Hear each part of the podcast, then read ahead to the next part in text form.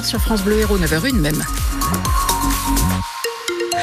Bonne journée à vous. Côté circulation, rien de spécial à vous signaler. Euh, c'est fluide ce matin sur euh, la 9, la 75, ainsi qu'en ville. Pas de difficulté à vous signaler pourvu que ça dure. Côté météo, c'est plus encombré dans le ciel. Sébastien Garnier. Oui, on a des entrées maritimes qui donnent un temps euh, brumeux qui restera couvert toute la journée. Des températures maximales en baisse. 15 degrés cet après-midi à Lunel, 14 à Montpellier et 7 et 12 du côté de Béziers et de l'Odève.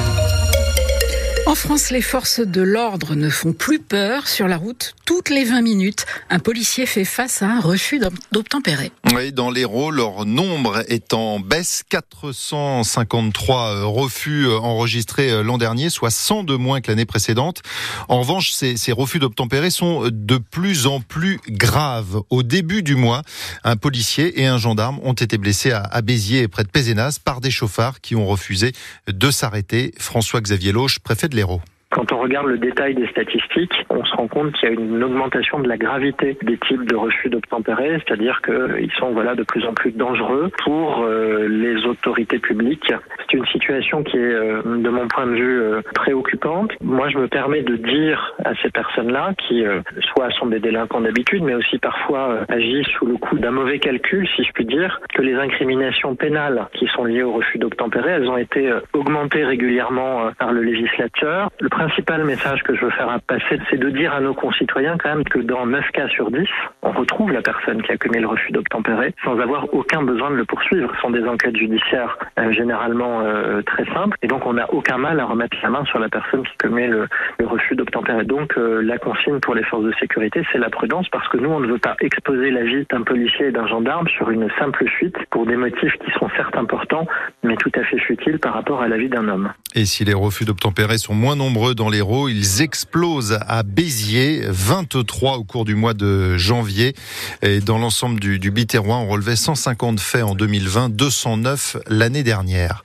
Le 21 janvier à Agde, avec un complice, il avait volé deux cartes bancaires et les codes qui vont avec à une femme qui retirait de l'argent. Avec, ils avaient effectué plusieurs achats et retraits pour près de 5000 euros.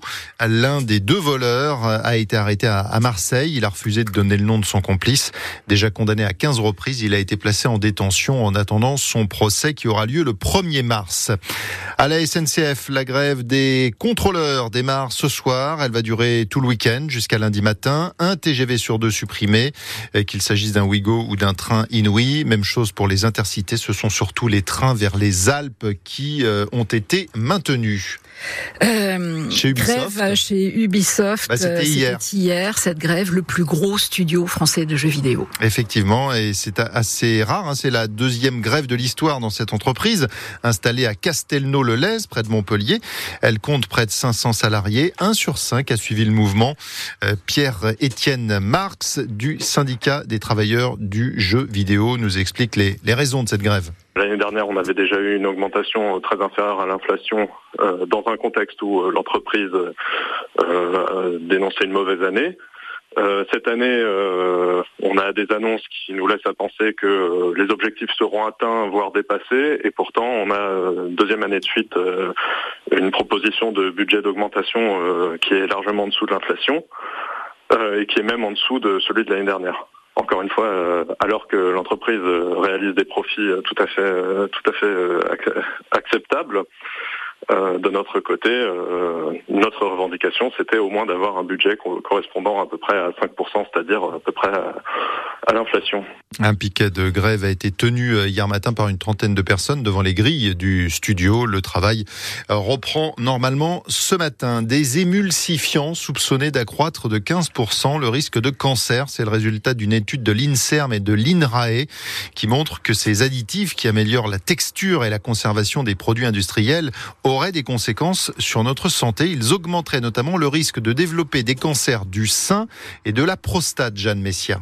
On les trouve dans les biscuits, les crèmes dessert ou encore les biscottes. Les émulsifiants sont surveillés depuis plusieurs années. Dans cette étude, les scientifiques pointent ceux appelés E407, E407A et E471. Ce sont les noms qu'on peut retrouver sur les emballages.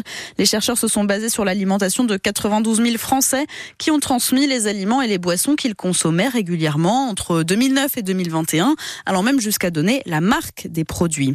Certains participants à l'étude ont développé un cancer, ce qui a permis aux scientifiques de constater que les personnes qui consommaient le plus d'additifs avaient 24% de chances de plus de développer un cancer du sein, 46% pour les cancers de la prostate. Il s'agit de la première étude sur le sujet. L'INSERM appelle donc l'autorité européenne de la sûreté des aliments à réévaluer le classement de ces additifs. Le rugbyman Mohamed Awas va-t-il revenir jouer à Montpellier? C'est dans les tuyaux. Après euh, sa condamnation à un an de prison ferme pour avoir frappé sa femme dans le, polygone, euh, il est parti à Biarritz, euh, qui évolue en Pro D2, mais il ne va pas y rester. Le pilier international pourrait rejouer au MHR dès la fin de la, saison. C'est sur les bons rails, selon un de ses proches.